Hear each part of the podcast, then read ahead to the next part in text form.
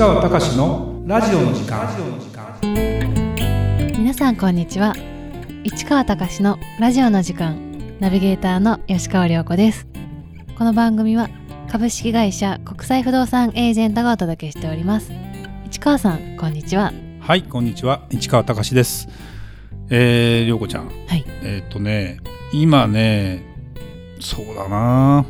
僕もいろんなりょうこちゃんはいつも YouTube は何のジャンルを見てるんだったっけ？何のジャンル？お笑い？お笑い？アーティスト？料理？いろいろあるじゃん。そうですね。えっとアーティストと料理とかですかね。はい。本当？本当ですよ。あの柚子が好きなので。はい。僕趣味的なものゴルフとか車とかは趣味的なもので見るんだけどそれ以外はやっぱりどうしてもね投資の話とか、うん、会社の業績の話とかどんなことを内容にしているのかとかってだんだんその金融的なものをちょっと勉強したいなと思って見始めるとどんどん出てくるじゃないですか。はそれでたまたま、まあ、リクルートという会社があの、まあ、株価は下がってるんだけど実は今。だけどそれがどういう形で連動して株価が下がっているのかっていう話とかでも売上も絶好調だしって言いながらあのある人が解説してて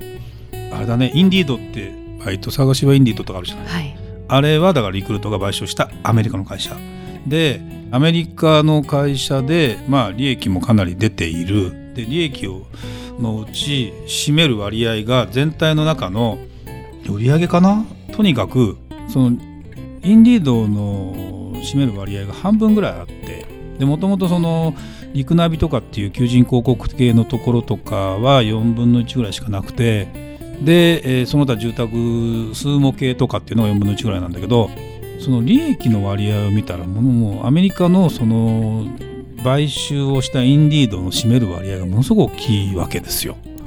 でそれをね当時うんもう今から10年ぐらい前なのかなインディードとかを買収しようって話になって上場させて買収してっていうようなことの判断をするという今会長になってる峯岸さんって人がやったんだけどその決断ってすごいね。でねやっぱり利益率がその圧倒的に大きいんだよね。見たらね割合で見たら。ちょっと数字は具体的には忘れちゃったんだけど。と思うとねやっぱね経営者として考えるとねこういうことを全部考えながらジャッジしてやっていくっていうことに関してはいやものすごく大事なんだなと思いながらなかなか僕も今うちのビジネスモデルっていうのがまあ不動産コンサルとか不動産を仲介するとかあのサポートしていくってことでいけばいいんだけど、まあ、言ってみれば手数料ビジネス的なところで成り立ってるというふうに考えるとまだまだね全然その領域的にはセンスないなというか自分の中でねっていうふうに思ったりしてていいコンテンツ持ってたりカテゴリーはやってるんだけどそれがあの会社の企業経営っていうふうにだからちょっとね、まあ、落ち込んでるわけじゃないんだけど、はい。会社5年ねうちの会社も6年目になるんだけどやっぱりねいろんなことが起きるわけですよ。コロナが起きて。で、えーじゃあコロナが回復したと思ったらアメリカの金利が上がりましたとか円安になっちゃいましたとなると海外不動産を今度そればっかり、えー、とアウトバウンドって言って日本人が海外の不動産を買うことばっかりやってていいのかと。逆でよく言われるんだよねインバウンドやったらどうですか市川さんと。でインバウンドってイメージを要するに外国人が不動あの日本の不動産を買うやっぱり安く見えるなんだけどやっぱもうちょっとねそこを踏み込んで整理した方がいいかなと。でやっぱりアジアの人が買う、まあ、例えば中国人が買うのは基本的に都心東京とかをのタワーマンションとかはじめ、うんとそういういい物件が欲しいだけどヨーロッパの人なんかがうちの鈴木さんの持ってる金沢の物件に興味を示したりね。あの地方地方文化が分かるヨーロッパの人が地方の物件とか欲しがったりするって話もちらほら出ててうちの会社だったら両方やらなきゃいけないなということなんかをちょっと僕今感じ始めててちょっとねインバウンドを単純にやりますっていうイメージからもう一個脱皮した形でやっぱ成長していかなきゃいけないなっていうことをちょっと思ったりしてちょっと今日のテーマにつながるのかな？ちょっとね行きましょうかね。はい。今回はメタ認知能力を高めよう。自分を知る。世の中のことを知る。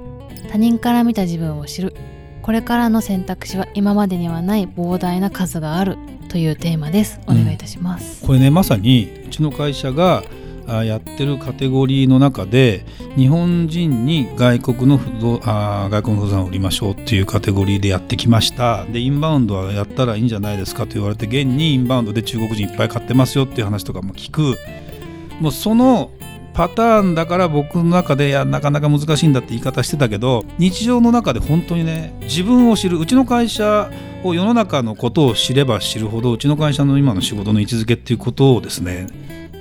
他人から見たらもっとこういう財産があるのになっていうことなんかもっとやっぱ自分で気づかなきゃいけないね。これがメタ認知能力って前ね僕何度もこのポッドキャストで喋ってはいるんだけども要は俯瞰して見る能力一歩次元高次元で物事を見るという能力が大事だし僕自身はやっぱりねなんでこれが身についあのある人に市川さんすごくメタ認知能力高いですねって言われたのがきっかけなんだけどなんでそれができてるのかなっていうのは昔から自分の中で、えー、学習効果が高い。要は経験値がそんなにない中でいきなり結果を出すためにどうしたらいいかって言った時により客観的に見たりよりうん多面的に見るっていうのかな。あの一つの目線だけじゃない。次元を上げて物事を見た時に気づくことが多い。でそれは例えばこう地球儀を俯瞰してみればなんかもっと見えてくるものがある。でも細かいことが見えないといけないのでいろんなところにも行くっていうことなんかを繰り返してやってればやってるほどやっぱね前回のポッドキャストでも喋ったけど街を歩くだけでも気づくことが多い。で知らないと知ってるっていう知ってることの差が例えば海外に行くと何が分かるかっていうと日本のことがよく分かるんだ今度。あの海外に行って日本っていう位置づけはどうなんだろうと考えた時に日本の良さもどかしさ。でも総合的に東京に東京というか日本に住むのが一番日本人だからいいよねというよりも客観的に見て日本という財産を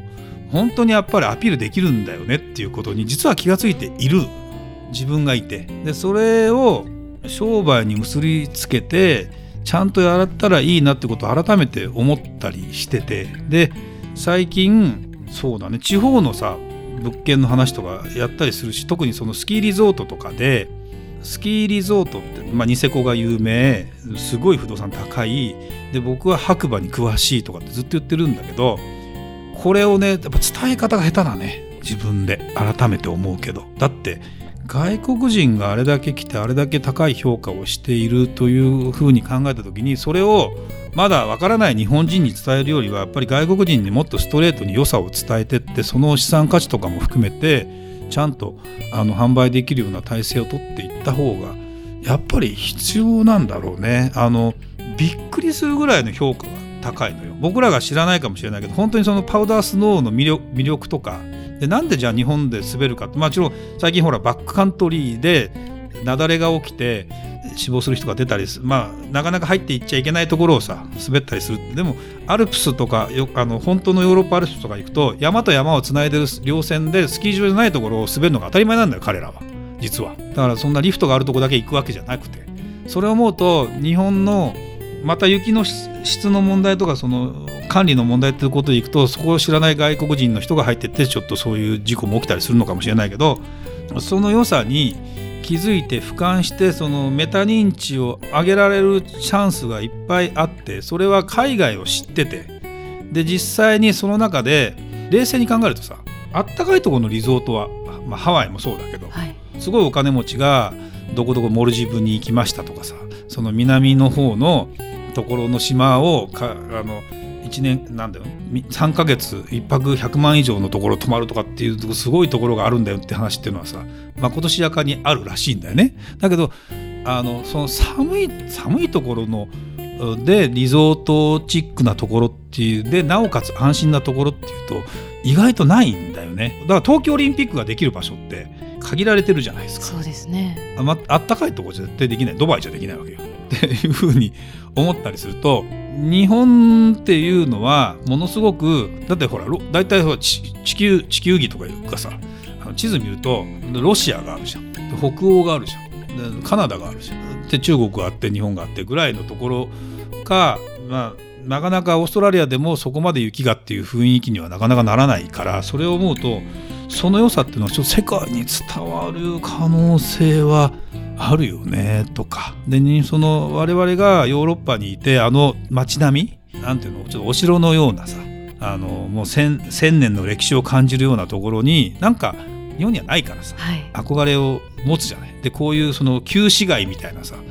建物をそう簡単に壊さない文化があって、まあ、フランスのパリとか行ってみて道道路の作り方とか実際に行ってみてその外観の規制の仕方というか見てるとうんやっぱりすごい綺麗なんだけどそれを逆に日本の紅葉の季節になったらこの赤のもみじと何かが綺麗な日本庭園が見えるとことかさそんなものがあったりするわけですよ。そうでそういう良さとかあと冬雪山に映し出される景色とかがものすごくやっぱり贅沢な気分になると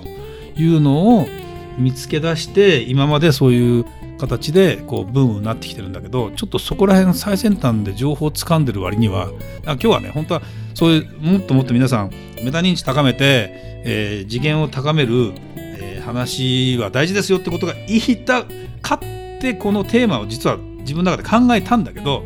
実際自分の中で今すごく思うのはいやもう言ってるのに自分でやれよって感じだよね。っていうのをすごくやっぱり感じててだって自分を知る世の中のことを知る。他人の他人から見た自分を知る。これからの選択肢は今までにない膨大な数がある。でそこに対するなんだろうな。その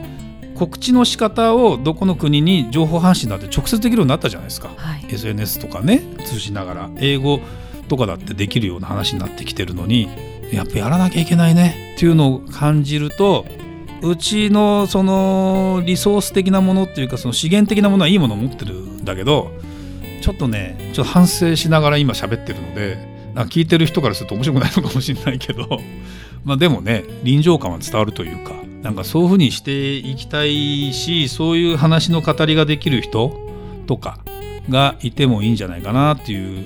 気がしますよね。なんかやっぱ今日たまたまねこの撮影というかこの収録をする前にある人とズームみたいな形で喋ってて